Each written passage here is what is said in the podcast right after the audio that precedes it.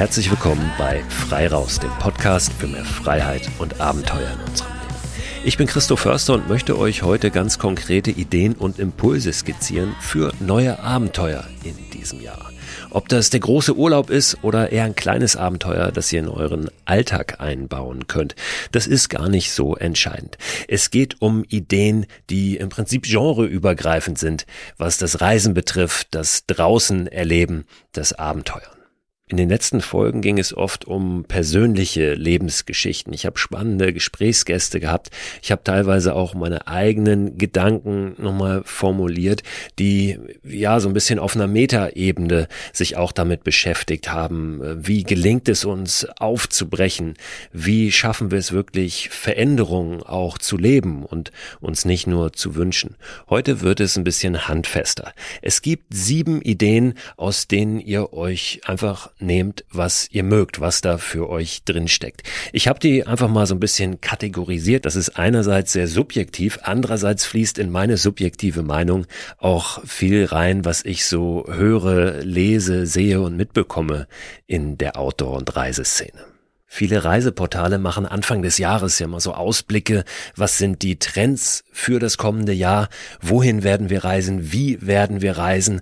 Und ein Stück weit können wir das auch heute so verstehen, diese Folge als die Trends des Jahres 2023. Ja, allerdings nicht wissenschaftlich abgesichert, sondern wie gesagt, äh, relativ subjektiv mit ein bisschen Einfluss aus dem, was ich so sehe und höre. Vielleicht auch ein Stück weit das, was ich mir wünschen würde, was mehr Trend sein sollte in 2023.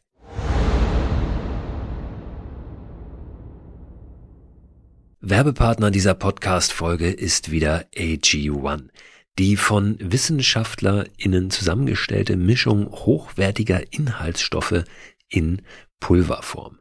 Vitamine sind da drin, Mineralstoffe, Bakterienkulturen, Antioxidantien, ein Pilzkomplex und insgesamt mehr als 70 Zutaten aus natürlichen Lebensmitteln. AG1 ist ein grünes Pulver, das ich seit einigen Wochen, Monaten ehrlich gesagt schon, jeden Morgen mir anmische, einfach in ein bisschen Wasser, 300 Milliliter und dann trinke. Gibt mir ein gutes Gefühl, gibt mir Energie und lässt mich gut in den Tag gehen. Und wenn ich es morgens mal vergesse, dann nehme ich es abends und gehe gut ins Bett. Es ist natürlich nicht so, dass AG1 eine gesunde, ausgewogene Ernährung ersetzt, aber es fühlt sich für mich nach einer richtig guten Ergänzung an und es ist dann doch so, dass es mir ein gutes Gefühl gibt, wenn ich es mal nicht schaffe, mich so optimal zu ernähren oder zum Beispiel unterwegs bin. Ich war eingangs, und das sage ich ganz ehrlich, sehr skeptisch, was AG1 betrifft und habe mich aber darauf eingelassen, das einfach mal auszuprobieren. Ich glaube, dass das ganz wichtig ist, mal jenseits aller wissenschaftlichen Studien und Erkenntnisse und Meinungen wirklich zu sagen, ich probiere es mal aus, ob es mich individuell weiterbringt und mir was gibt. Und den Eindruck habe ich wirklich bei AG1, dass ich es lieber trinke jeden Tag, als dass ich es nicht trinke. Wenn ihr das auch ausprobieren möchtet, dann findet ihr alle Infos unter drinkag1.com slash frei raus. Und dort bekommt ihr bei eurer Erstbestellung auch einen gratis Jahresvorrat an Vitamin D3 und K2 sowie fünf Travel Packs gratis dazu.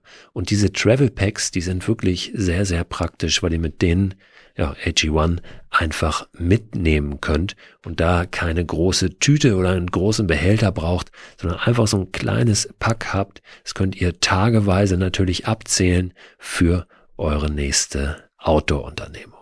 Den Link, den ich gerade genannt habe und weitere Infos zu AG1 findet ihr auch in der Beschreibung dieser Podcast-Folge.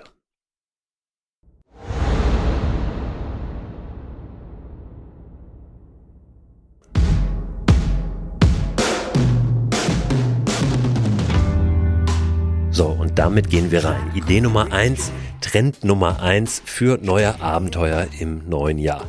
Ich habe den mal übertitelt mit dem Wort Ungewissheit.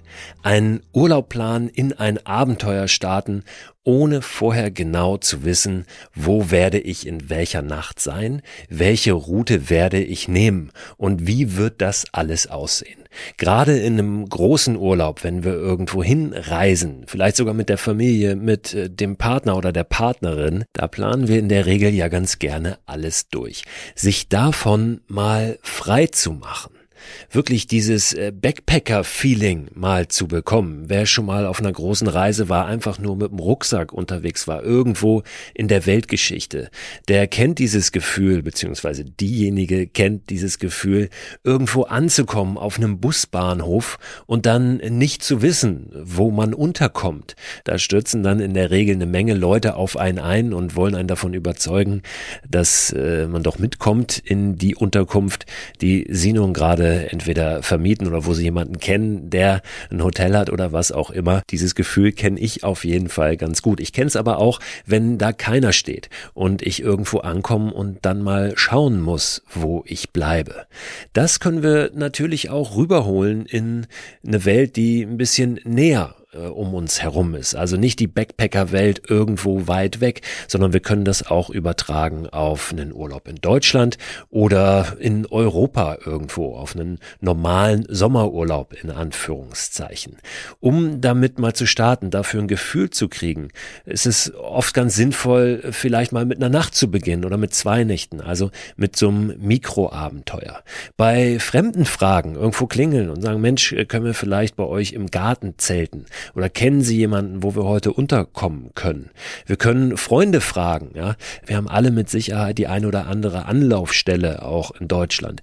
Äh, Freunde, Familie, Bekannte, die wir länger nicht gesehen haben. Da mal aufzulaufen, vielleicht vorher uns anzukündigen, möglicherweise aber auch nicht und ein bisschen spontaner unterwegs zu sein. Das bringt sehr viel frischen Wind in das Reisen und das Abenteuern in den Urlaub, wenn wir das tun. Das trainiert auch unsere Haltung, unsere eigene Offenheit. Wie offen gehen wir wirklich durch die Welt und vor allen Dingen äh, trainiert in Anführungszeichen das auch so ein bisschen die soziale Kompetenz, das Miteinander, das, was so oft, wie ich glaube, in unserer heutigen Zeit, in unserer Gesellschaft ein bisschen fehlt dies bei Fremden nach einer Übernachtungsmöglichkeit oder irgendetwas anderem zu fragen, das wird natürlich einfacher, je untouristischer ein Gebiet ist.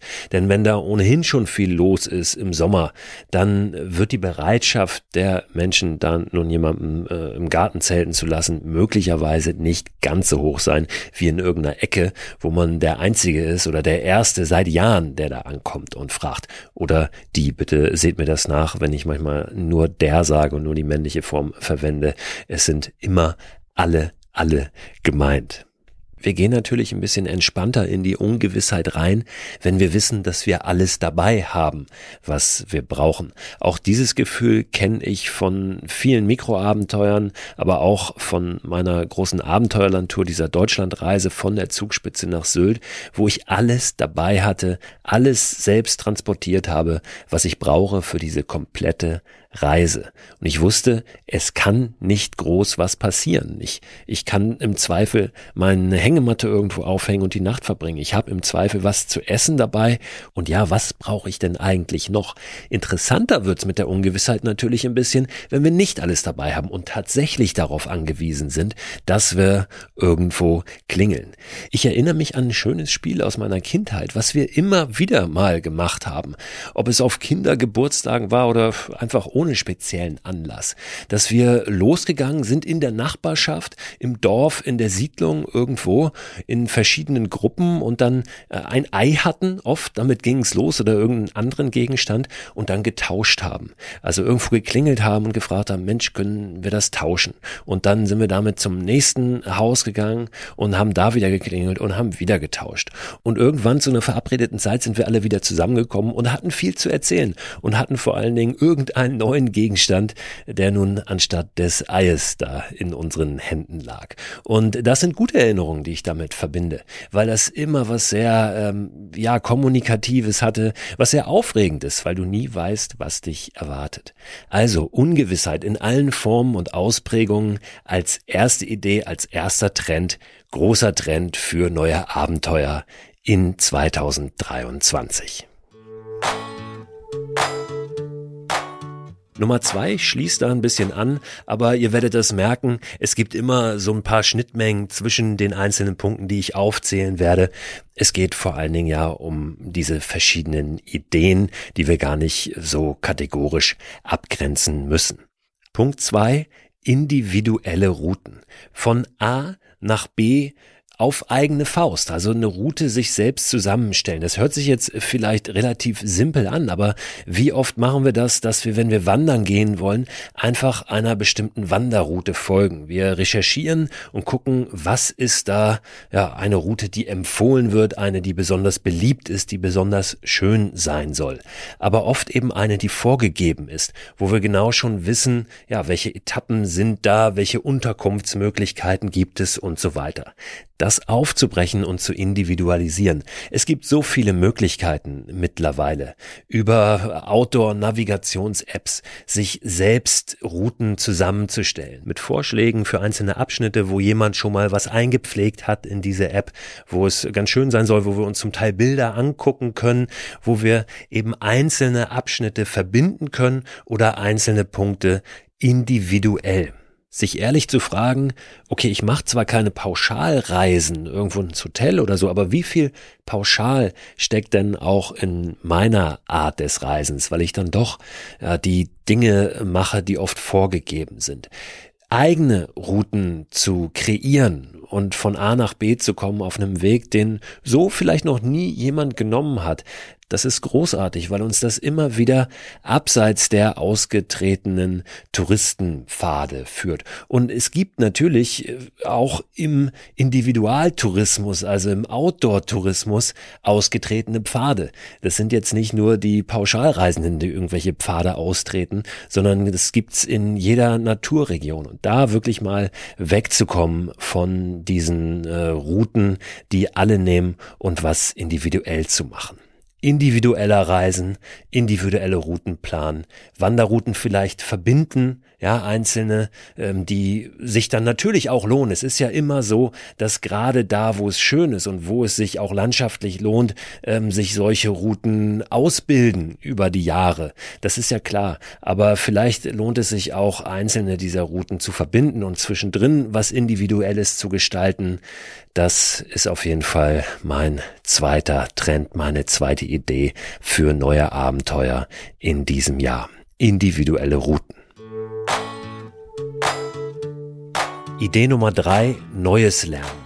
Sachen machen, die wir noch nicht gemacht haben. Und damit meine ich nicht einfach nur einen anderen Weg gehen, sondern wirklich etwas ganz neu erlernen. Eine Sportart oder zum Beispiel eine bestimmte Technik. Was ja gerade zum Beispiel sehr im Trend ist, ist das Bouldern. Also das Klettern an relativ niedrigen Wänden, wo wir nicht gesichert sind, indoor meist in Kletterhallen, die es in vielen, vielen Städten in Deutschland mittlerweile gibt. Nicht nur in Deutschland, natürlich auch in all den anderen Ländern, in denen dieser Podcast gehört wird.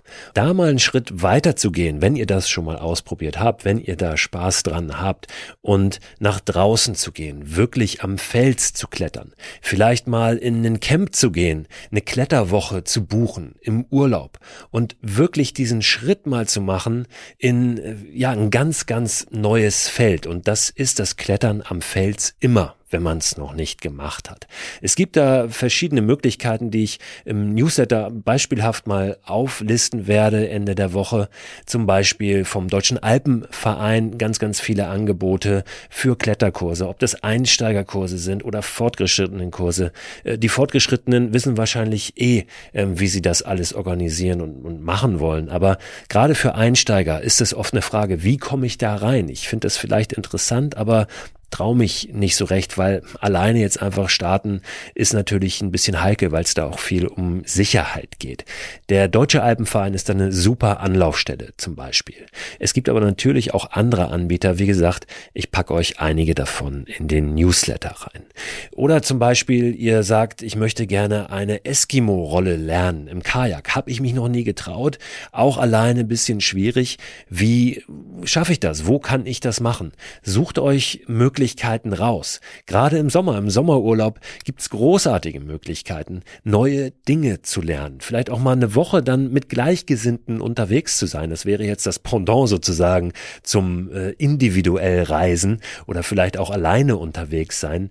Dieses in einer Gruppe in einer eingeschworenen, in Anführungszeichen, Gemeinschaft äh, aktiv zu sein und mit Menschen äh, Erfahrungen und Erlebnisse zu teilen, die ähnliche Interessen haben. Survival Camps, Survival Kurse sind natürlich auch sowas, wo man ganz neue Fertigkeiten erlernen kann.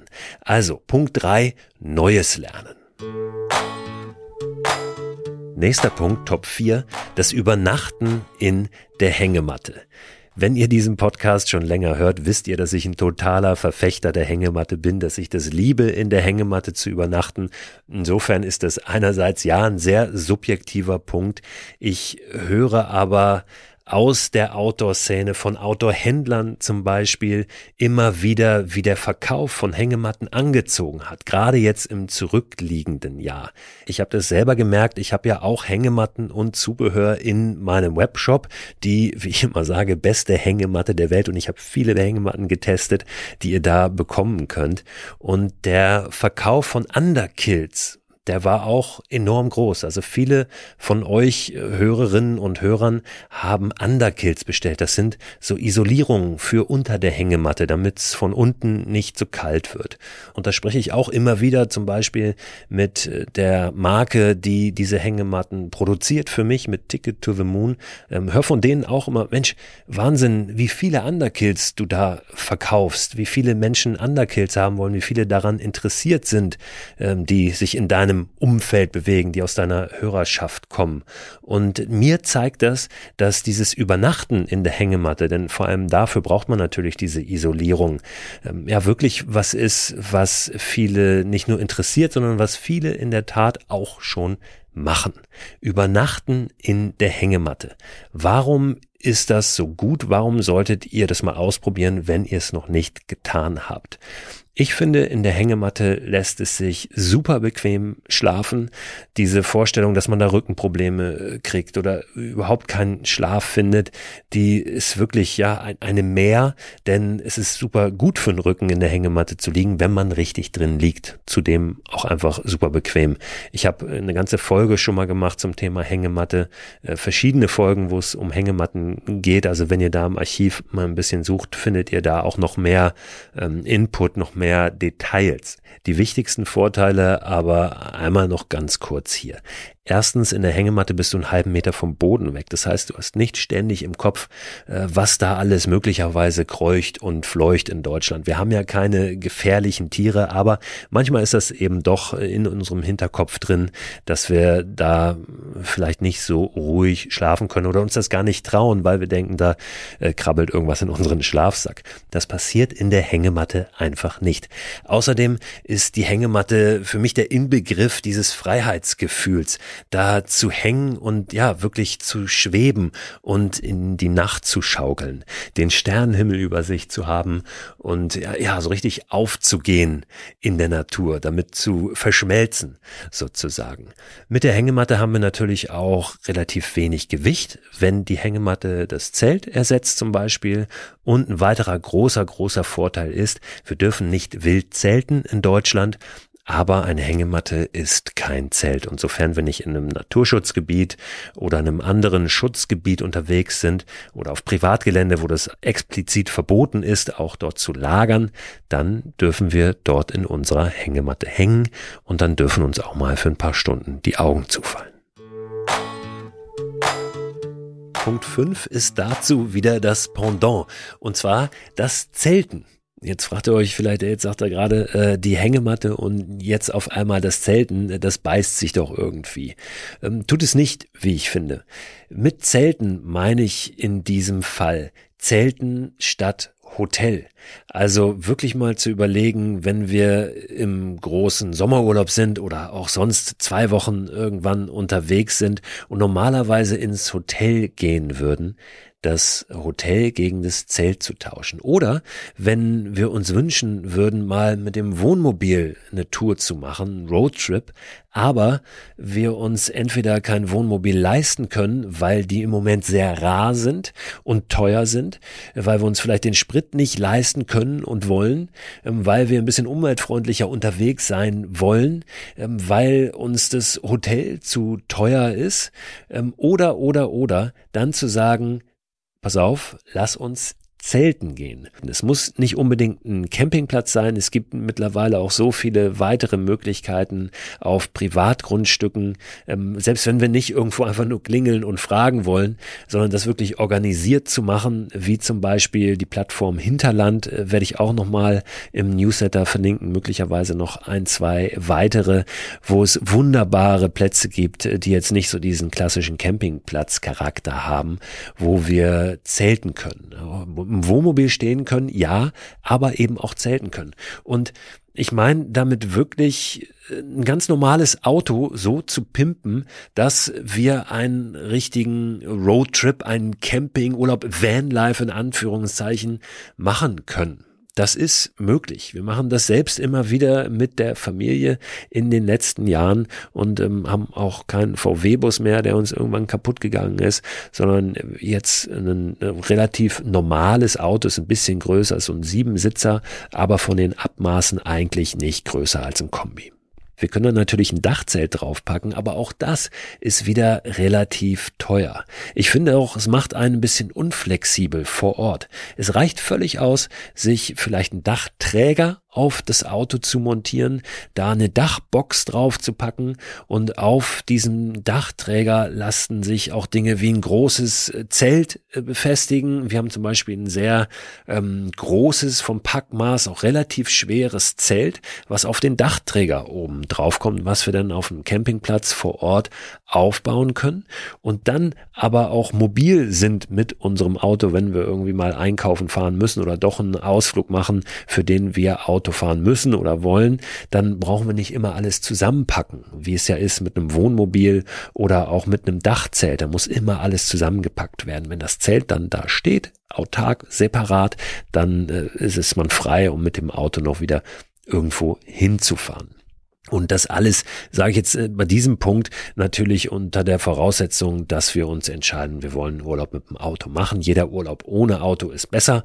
Wenn wir mit dem Auto unterwegs sein wollen, dann darf es und kann es ein kleineres Auto sein. Es muss keine Riesenschüssel sein, aber wir können das total aufwerten und äh, daraus äh, was machen. Es gibt äh, für Anhängerkupplungen zum Beispiel so Boxen, die hinten dran kommen, wo ganz, ganz viel reinpasst noch, als hätten wir quasi einen kleinen Anhänger hinten dran. Wie gesagt, es gibt die Dachboxen, es gibt leichte Ausrüstung, es gibt Ausrüstung mit einem geringen Packmaß und ein Stück weit macht es auch Spaß, sich ein bisschen zu reduzieren und mal zu versuchen, wie, wie früher in Anführungszeichen mit einem Kleinwagen zum Beispiel einfach einen zwei, drei Wochen Urlaub zu machen, irgendwo auf einem Campingplatz, viel draußen zu sein und äh, auch ohne Wohnmobil und einen teuren, äh, was weiß ich, äh, wagen, so diese, dieses Roadtrip-Feeling zu haben und unabhängiger, freier zu sein als in irgendeiner festen Unterkunft. Das war Punkt 5, Zelten statt Hotel, normale Autos pimpen. Idee Trend Nummer 6 habe ich genannt Yin und Yang. Was bedeutet das?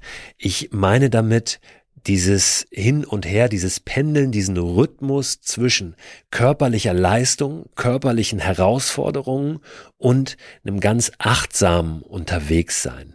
Wirklich immer wieder das Pendel ausschlagen zu lassen.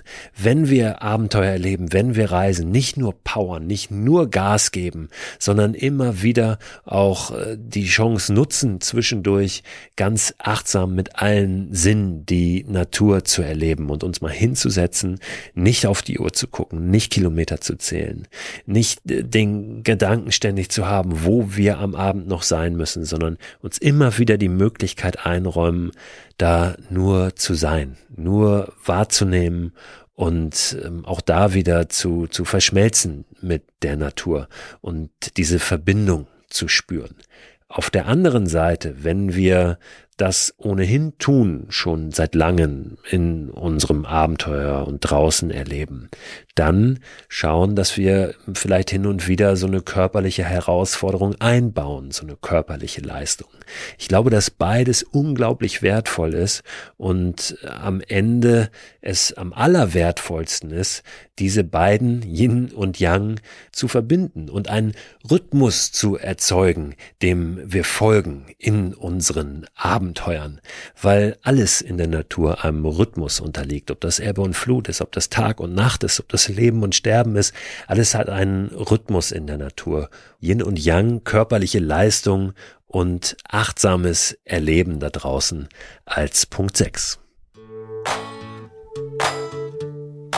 So, und dann haben wir noch einen, die siebte Idee, den siebten Trend für neue Abenteuer in 2023. Und zwar Wasserabenteuer, auf dem Wasser unterwegs sein. Ich habe das selbst erlebt auf meiner Deutschland-Expedition, wie faszinierend leer das teilweise ist auf dem Wasser. Ich war nun auch bei jedem Wind und Wetter unterwegs und natürlich äh, ist man dann oft allein, wenn das Wetter nicht so rosig ist. Aber selbst wenn die Sonne scheint, selbst äh, wenn alles wunderbar ist, dann gibt es so viele Wasserwege in Deutschland, in Europa, die was ermöglichen, was, was wirklich einzigartig ist. Und zwar sich, auch wenn man nur einen ganz kurzen Weg zurücklegt, sich zu entfernen von diesem ganzen Wahnsinn, der an Land herrscht. Das ist wirklich dieses Gefühl, hey, hier bin ich in einer anderen Welt, hier bin ich irgendwie weg, hier bin ich für mich, hier bin ich im Fluss, ja, hier, hier fließt irgendwie alles, hier, hier ist irgendwie so ein, so ein Flow. Und das kann jeder von uns verhältnismäßig einfach erreichen. Wir haben in Deutschland so viele wunderschöne Gewässer. Ich kenne mittlerweile sehr, sehr viele davon. Die Elbe zum Beispiel ist so ein Gewässer, ähm, wo wir sehr viel alleine sind, wenn wir nicht gerade von Hamburg Richtung Nordsee paddeln, wo der ganze Containerverkehr herrscht, sondern von Dresden zum Beispiel starten und dann uns Richtung Hamburg bewegen. Da gibt's viele, viele hundert Kilometer, die wir paddeln können, mit was auch immer, ob das ein Stand-Up-Paddleboard ist, ob das ein Kanu Kanu ist oder ein Kajak. Äh, darum soll es hier gar nicht gehen, sondern es geht wirklich um dieses, dieses auf dem Wasser sein und dieses ganz besondere Gefühl da. Die Elbe äh, ist zum Beispiel so ein Fluss, der sich dafür sehr, sehr gut eignet. Die Saale ist so ein Fluss, die durch Thüringen, Sachsen-Anhalt fließt und dann irgendwann in die Elbe mündet. Wir haben in Mecklenburg-Vorpommern eine fantastische Seenlandschaft, die echt wie in Skandinavien ist zum Teil. Wir haben aber dort auch mit der Peene, einen ganz wunderbaren Fluss, der Amazonas Deutschlands in Anführungszeichen. Es gibt das Altmühltal im Main-Donau-Gebiet. Die Donau selbst ist ein wunderbarer Fluss zum Paddeln, gerade in ihrem Oberlauf, also bis zum Donaudurchbruch hin, bis irgendwann der Main-Donau-Kanal abzweigt in Kelheim. Äh, der Donaudurchbruch ist einer der magischsten Orte, den wir in Deutschland, glaube ich, haben. Und da durchzupaddeln ist regelrecht ein Geschenk. Das können wir easy tun, wenn wir das möchten. Die Isar ist ein wunderbarer Fluss, die Saar, die Lahn. Wir haben ganz im Norden die dänische Südsee, also oberhalb von Flensburg, dann schon auf dänischem Gebiet, wo wir fantastisch paddeln können, wo sich großartige äh, Wasserabenteuer anbieten. Also da denkt mal drüber nach. Das ist dann ein bisschen auch eine Schnittmenge mit dem Neues Lernen, wenn ihr bislang noch keine Paddelerfahrung habt. Aber ich verspreche euch, das lohnt sich so sehr. Je nachdem, wie lang der Fluss ist oder wie groß der See ist, auf dem ihr unterwegs sein wollt, ähm, müsst ihr mal schauen, ob das dann eher ein ein- oder zweitagesabenteuer ist. Es gibt wenige Flüsse in Deutschland, wo ihr wirklich äh, Wochen unterwegs sein könnt. Auf der Elbe zum Beispiel wäre das allerdings möglich. Oder ihr macht's wie ich auf meiner Deutschland-Expedition, ihr verbindet verschiedene Wasserwege miteinander. Auch das geht natürlich. Jenseits der deutschen Grenzen haben wir in Europa nochmal mehr Möglichkeiten, auch größere, längere Flüsse über einen längeren Zeitraum zu paddeln. Trend, Idee Nummer sieben, Wasserabenteuer.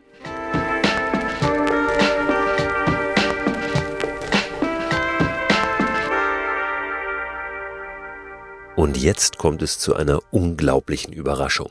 Magie. Ich habe noch eine achte Idee, einen achten Trend für euch. Sollte ich mich jetzt ein bisschen anders anhören als gerade eben noch, dann liegt das darin, dass ich in ein anderes Mikrofon spreche und in einem anderen Raum sitze, weil mir noch was eingefallen ist, was ich unbedingt hier noch reinbringen wollte. Und zwar die Idee, Abenteuer mit einem Sinn zu verbinden. Ich sage ganz oft, Abenteuer müssen keinen Sinn machen. Müssen sie auch nicht, dürfen sie aber. Und manchmal ist es ganz hilfreich, wenn es um die Kreativität geht für einen Abenteuer, um irgendeinen Anlass geht, dann doch mal nach einem Sinn zu suchen. Ich habe zum Beispiel neulich gerade ein schönes Video gesehen von dem australischen Backyard Adventurer Bo Miles, der viel auf YouTube macht und der gezeigt hat, wie er einen ganzen Tag das verlorene Portemonnaie seines Kameramannes in irgendeinem Waldstück gesucht hat und daraus ein Abenteuer gemacht hat.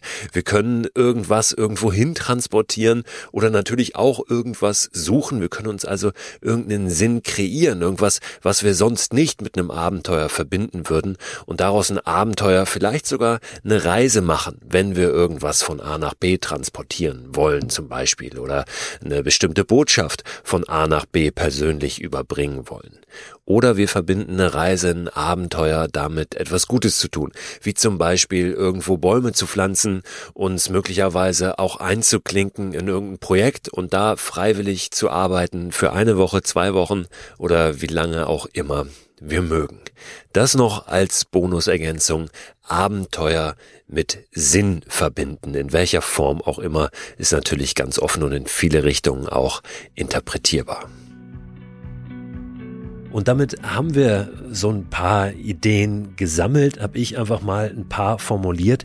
Wenn ihr weitere habt, dann lasst mich das gerne wissen. Schreibt mir eine WhatsApp-Nachricht oder sendet mir eine Sprachnachricht über die Nummer, die ihr auf meiner Website findet unter christoförster.com slash frei raus. Würde mich sehr freuen. Vielleicht werde ich ein paar dann in den nächsten Folgen nochmal aufnehmen. Vielleicht können wir die Liste ein bisschen fortführen. Möglicherweise hat es vielleicht gerade eine ganz gute Idee, werde ich auch auf Instagram, sobald diese Folge Folge erschienen ist, nochmal einen Post machen, wo ich euch bitte, eure Ideen nochmal zu ergänzen. Und äh, dann nehmen wir das in einer der nächsten Podcast-Folgen nochmal auf. Vielen Dank fürs Hören bis hierhin. Vielleicht ist was dabei für euch.